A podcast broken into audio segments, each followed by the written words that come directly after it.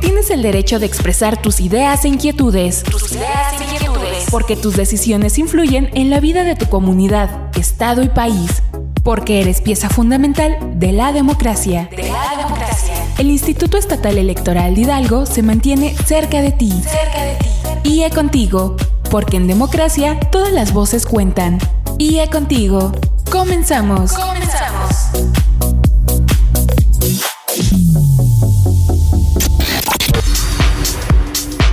Sean bienvenidas y bienvenidos a una nueva emisión de este espacio radiofónico titulado IE Contigo un programa del Instituto Estatal Electoral de Hidalgo, el cual llega a los 84 municipios de este estado gracias a la red estatal de Hidalgo Radio. Y al frente de este micrófono se encuentra su amiga Laura Muñoz. Amigas y amigos, recuerden que pueden estar en contacto con nosotros a través de nuestras redes sociales. En Facebook, síganos en nuestra fanpage Instituto Estatal Electoral de Hidalgo. En Twitter e Instagram, síganos a través de arroba IEE Hidalgo. Además, puedes volver a escuchar este episodio y las emisiones anteriores a través de nuestra cuenta en Spotify en donde nos puedes encontrar como Instituto Estatal Electoral de Hidalgo. Esto es Sigue Contigo, comenzamos.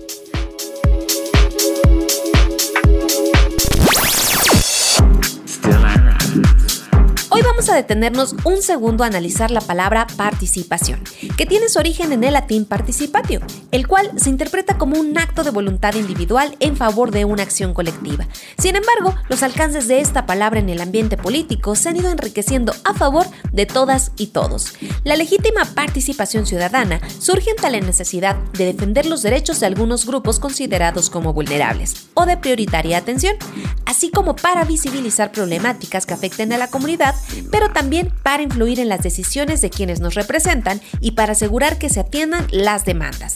En la recta final del proceso electoral más grande de la historia de México y de Hidalgo, la participación ciudadana ha sido fundamental.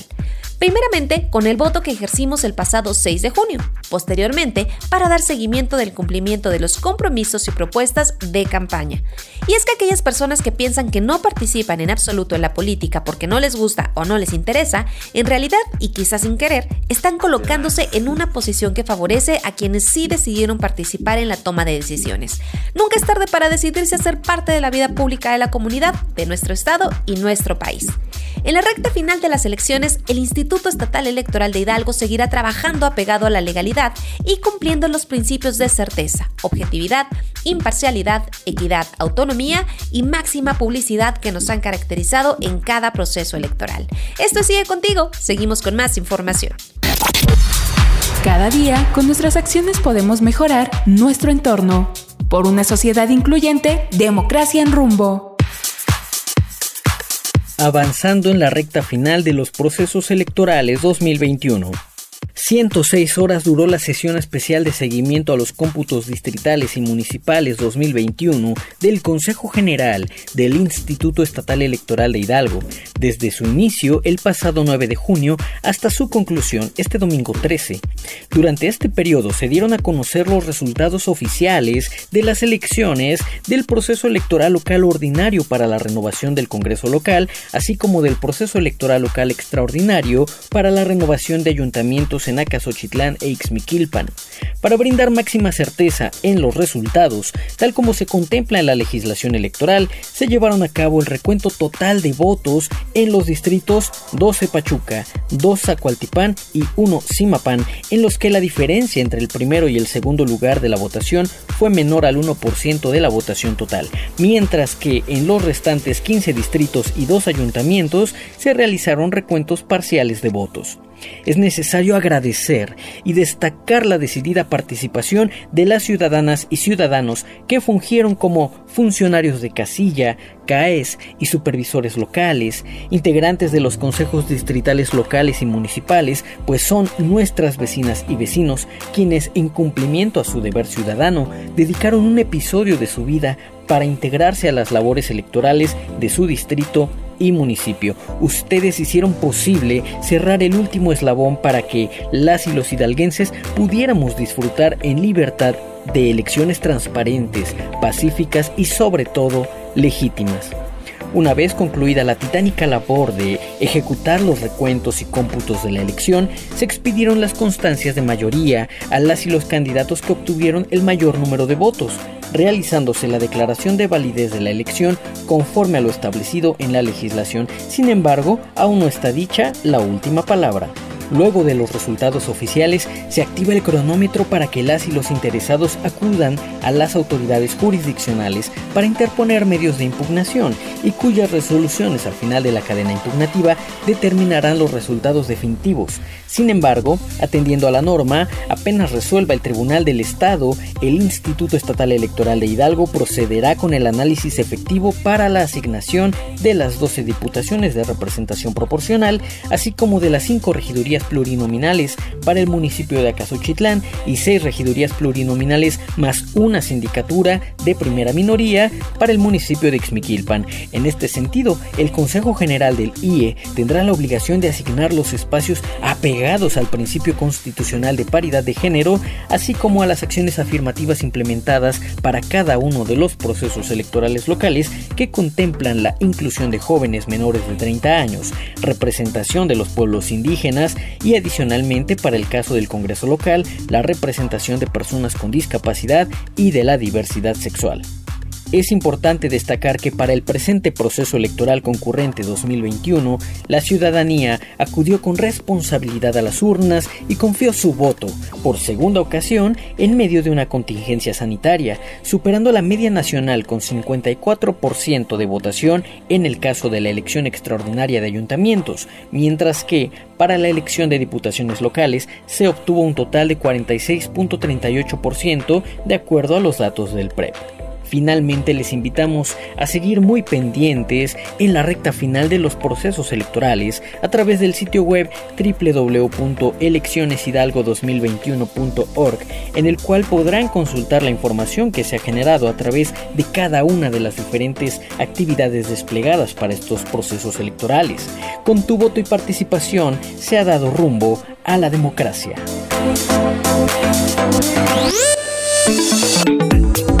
Escucharemos ahora una intervención de la maestra Guillermina Vázquez Benítez, consejera presidenta del Instituto Estatal Electoral de Hidalgo, sobre la asignación de espacios de representación proporcional.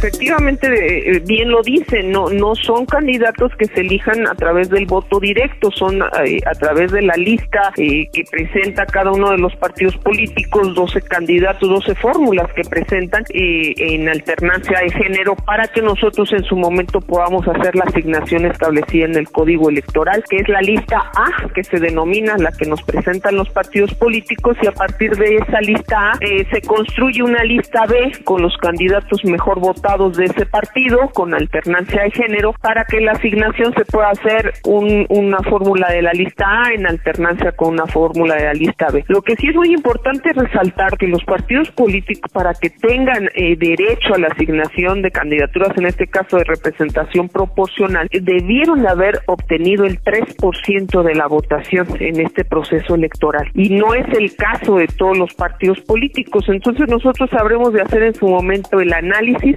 una vez también ya este, que a nivel nacional se definan el, porcentaje de votación de algunos partidos que como ya sabemos se ha manifestado que algunos partidos políticos ya eh, eh, nacionales pierden su registro y algunos aquí en lo local pudieran también perder su registro algunos partidos pudieran no tener financiamiento por no obtener ese 3% pero también tiene repercusiones ese 3% que no que no obtuvieron en la asignación de eh, diputados de representación proporcional se tiene que hacer en un primer momento el desagregado de votación para cada uno de esos partidos políticos. Entonces, una vez que nosotros ya conocemos cuál es la votación de cada uno, podemos determinar entonces si es susceptible de asignarle diputaciones de representación proporcional, porque recordemos también que tenemos que observar nosotros el criterio de sobrerepresentación y subrepresentación, esto es eh, la cantidad de diputaciones que le corresponden a cada partido. Ese es un análisis que estamos nosotros por hacer una vez que tengamos ya eh, eh, con esta validez de la elección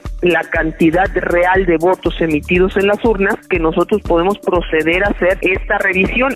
Se hace eh, la asignación por partido político dependiendo de la votación obtenida en, eh, en, las urnas y ya validadas en la sesión de, de cómputo. Entonces tenemos que hacer primeramente este desagregado para que podamos determinar la votación por partido político y hacer pues toda toda la, asignación que se, y todo el procedimiento que marca el código electoral pues para porque porque son fórmulas matemáticas al final de cuentas con conceptos que tenemos que observar. Y además algo muy importante que tengo que resaltar recordemos que hoy tenemos también acciones afirmativas que se tienen que atender en esta asignación de representación proporcional pero aparte eh, de manera obligatoria el principio constitucional de paridad. Porque en esta reforma eh, que se hace en materia de paridad de género se establece que la integración de los congresos eh, del Congreso Federal de los congresos locales se tiene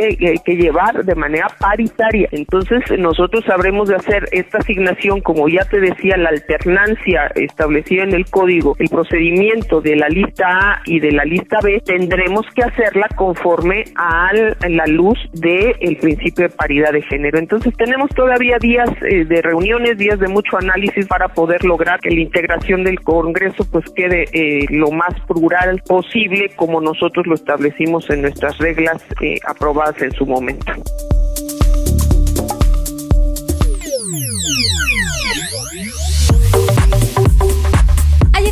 De ir a una pausa. Les recuerdo que seguimos recibiendo sus comentarios a través de nuestras redes sociales. En Facebook, búscanos como Instituto Estatal Electoral de Hidalgo. En Twitter e Instagram, arroba IEE Hidalgo. Esto es Sigue Contigo. En un momento, regresamos. La participación ciudadana es el pilar que sostiene a la democracia. Estás escuchando IE Contigo. En breve continuamos.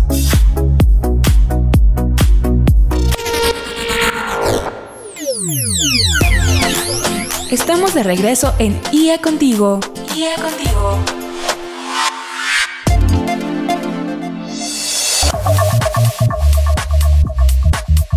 Amigas y amigos, estamos de regreso en este segundo bloque de IE Contigo. Y como saben, luego de más de 100 horas continuas de trabajo, concluyó la sesión permanente de seguimiento a los cómputos distritales y municipales de los procesos electorales locales, ordinario y extraordinario 2020-2021.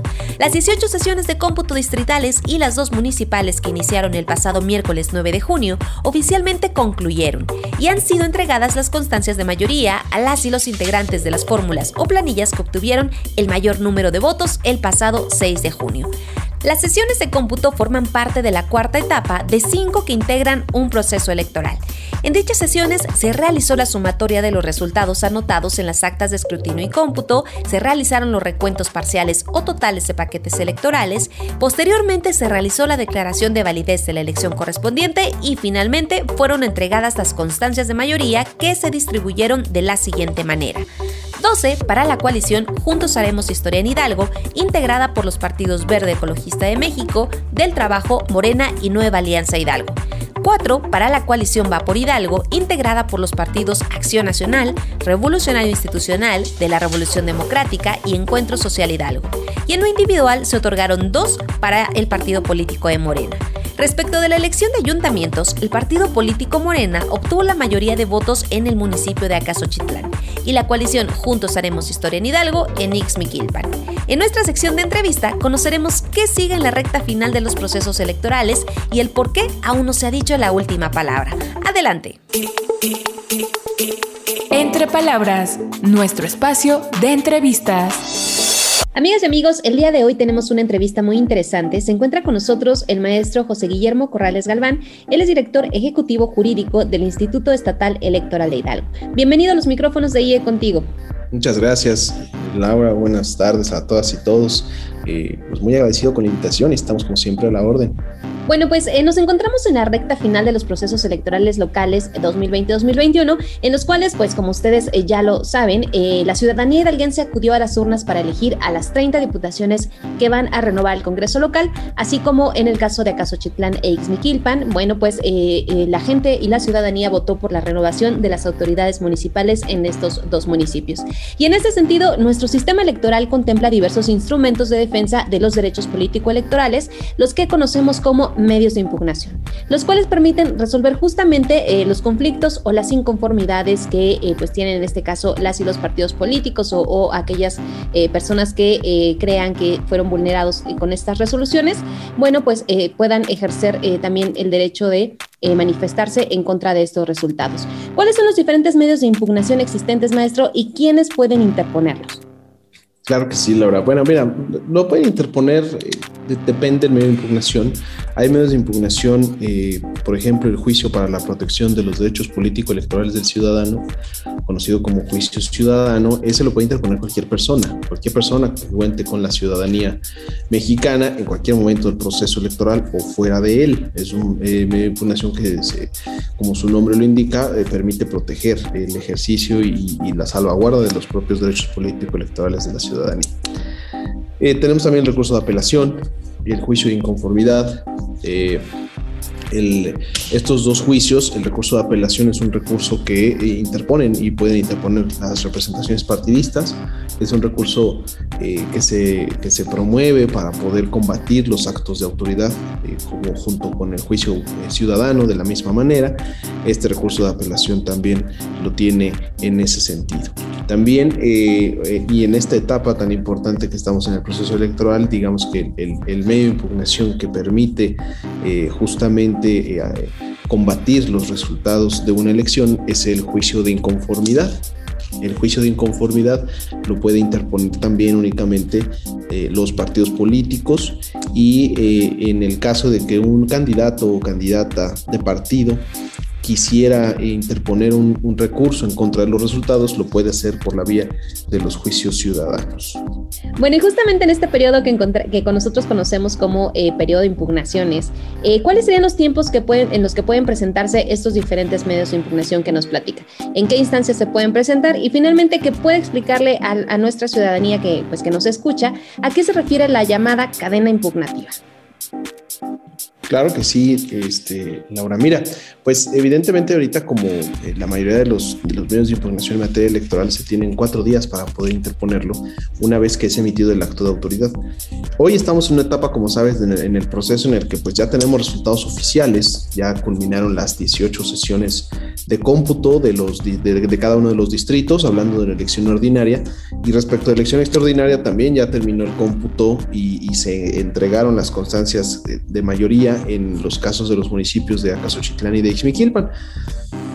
Las personas inconformes, los partidos políticos eh, inconformes con estos resultados pueden eh, realizar una, la interposición de un juicio de inconformidad eh, y tienen cuatro días, hasta cuatro días una vez que, fue resuelto o que fue realizado el acto. ¿Y cuál es el acto?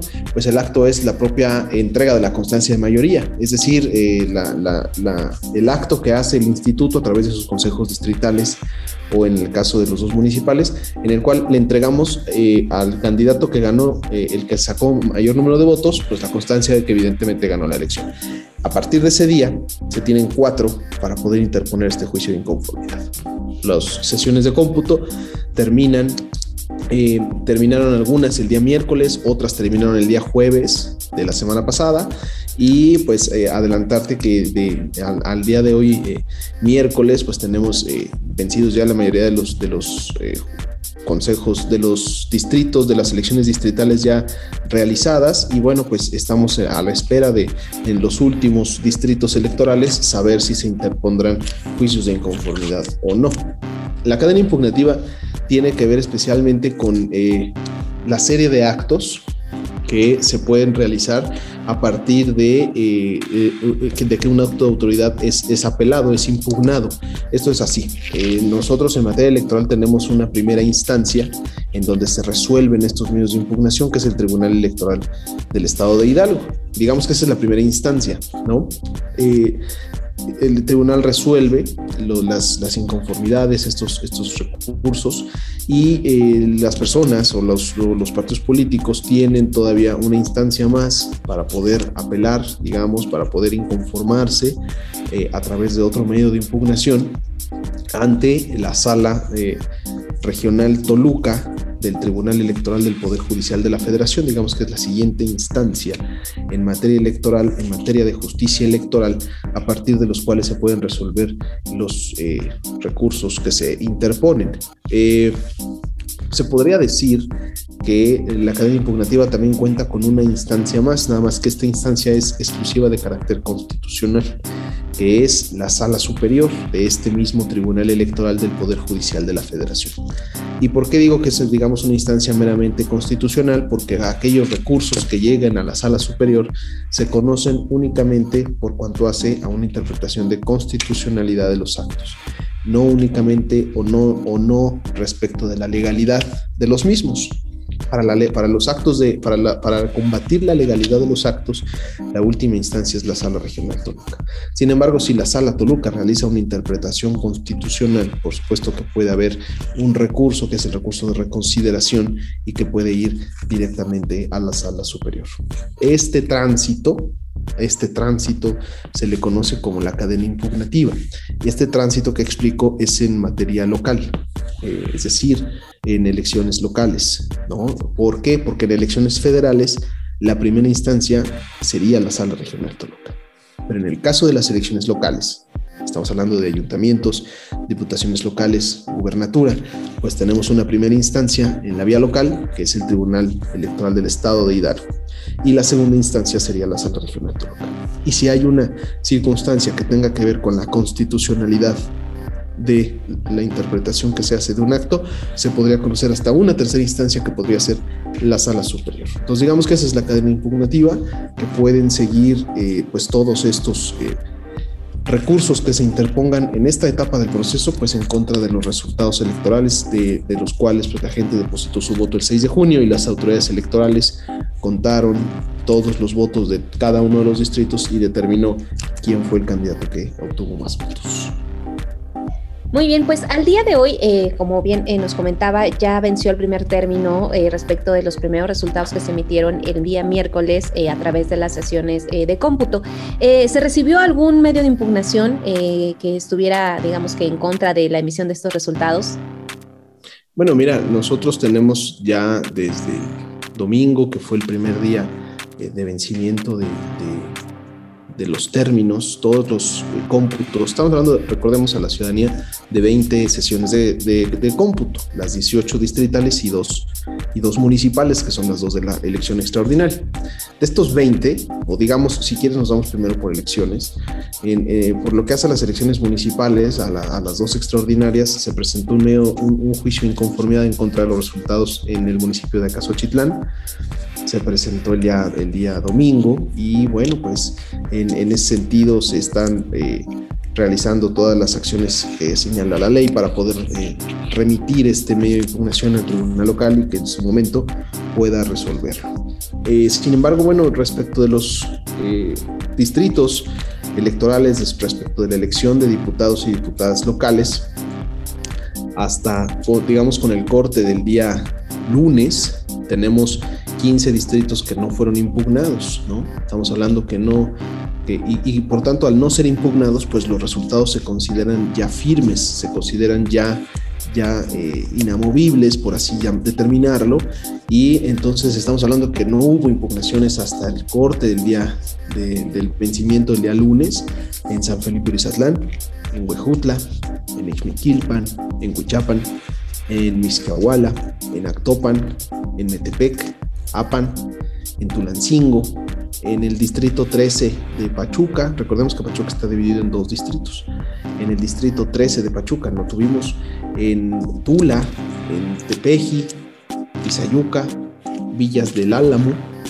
que Villas del Álamo, digamos, es la cabecera del distrito y, incluye al municipio de Mineral de la Reforma, y Tepeapulco. Entonces, estamos hablando que de los 18 distritos, con el corte de lunes, de los 18 distritos no hemos eh, tenido impugnaciones ya en, 15. Estamos todavía a la espera, en el momento que estoy comentando esto, de poder recibir impugnaciones. Eh, pues probablemente no lo sabemos, estamos, insisto, a la espera porque los plazos están vigentes a este momento, del distrito 12 eh, de Pachuca, del distrito 1 de Simapán y del distrito 2 de Zahualtipán. Estamos en espera. Y del municipio de Ixmiquilpan, de la elección de ayuntamientos, tampoco se hizo medio de impugnación alguno y por lo tanto también los resultados de Ixmiquilpan son firmes ya. Bueno, pues estuvo con nosotros el maestro José Guillermo Corrales Galván, el director jurídico eh, del Instituto Estatal Electoral de Hidalgo. Muchas gracias por haber atendido nuestra invitación, maestro. Esperamos contar con su presencia en futuras ocasiones. Y bueno, pues mientras tanto nosotros seguimos con más información en IE Contigo.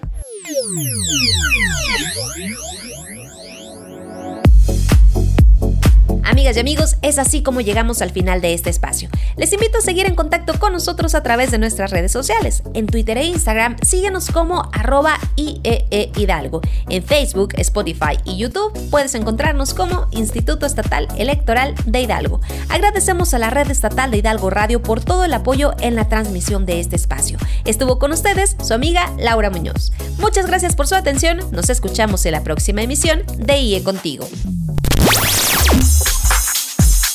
Ahora tienes un panorama más amplio de los temas político-electorales de nuestra actualidad. Te invitamos a sintonizarnos la próxima semana por esta misma estación. IE Contigo fue una producción del Instituto Estatal Electoral de Hidalgo. Porque en democracia todas las voces cuentan. IE Contigo. IE Contigo.